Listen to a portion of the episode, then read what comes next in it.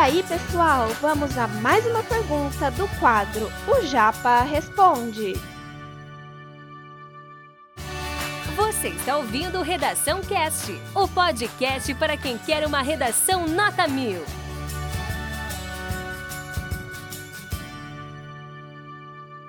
Critério número dois, como a gente disse, é a argumentação. Claro que eu estou colocando a grosso modo a argumentação, vai muito além disso, né?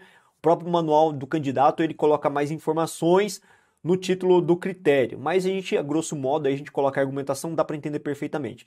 Nesse momento é o instante em que você vai ser avaliado pela sua capacidade de articular argumentos necessários para comprovar a tese estabelecida na introdução. Então avalia, como vocês podem ver, a coerência dos argumentos apresentados. Muito cuidado, porque o corretor Fulvestre é um cara muito treinado. Ele lê muito, ele é muito instruído. Então não adianta de repente tentar burlar essas correções por meio de um artifício que é inventar um repertório. Como acontece muitas vezes no Enem, passa. Fulvestre, galera, não passa.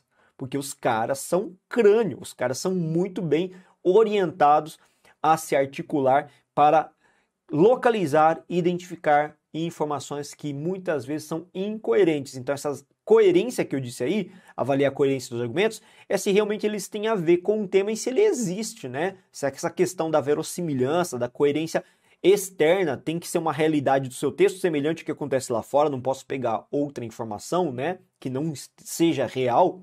Ele verifica, tópico número 2, se o candidato foi capaz de elaborar um projeto de texto estratégico, capaz de articular fatos, informações, opiniões de modo a permitir a defesa. Então é todo aquele critério de desenvolver um projeto de texto em que você faça uso de repertório de informações e argumente em cima disso para realmente provar aquilo que você disse, mas de maneira estratégica, lembrando que estratégico é sempre planejado, é uma redação que você treina constantemente a estrutura e você consegue elaborar de acordo com aquilo que você já carrega como bagagem cultural, ok? Então não dá para fazer uma FUVEST de supetão. Ah, eu não sei o tema, eu não treinei o suficiente, eu vou lá fazer de qualquer forma. Não, você tem que ir muito bem preparado. Ah, mas professor, o meu curso, o curso para o qual eu vou é, me candidatar, vou candidatar para uma vaga, é fácil, né?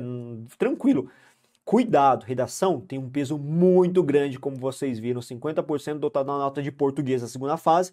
Então, é muito denso, é muito pesado. Cuidado com o que vocês fazem na redação, tem que treinar, né? Avalia a capacidade de articulação de ideias e também tem um detalhe importante, nesse quesito, ele avalia também a questão da coesão, porque a coesão é um aspecto fundamental para ligar ideias e informações e permitir a progressão dos argumentos, ok?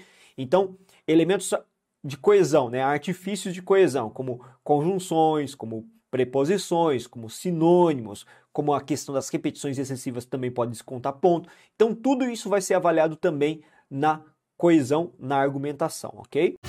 Esse conteúdo é um oferecimento da Corrija-me, a plataforma preferida no ensino de redação.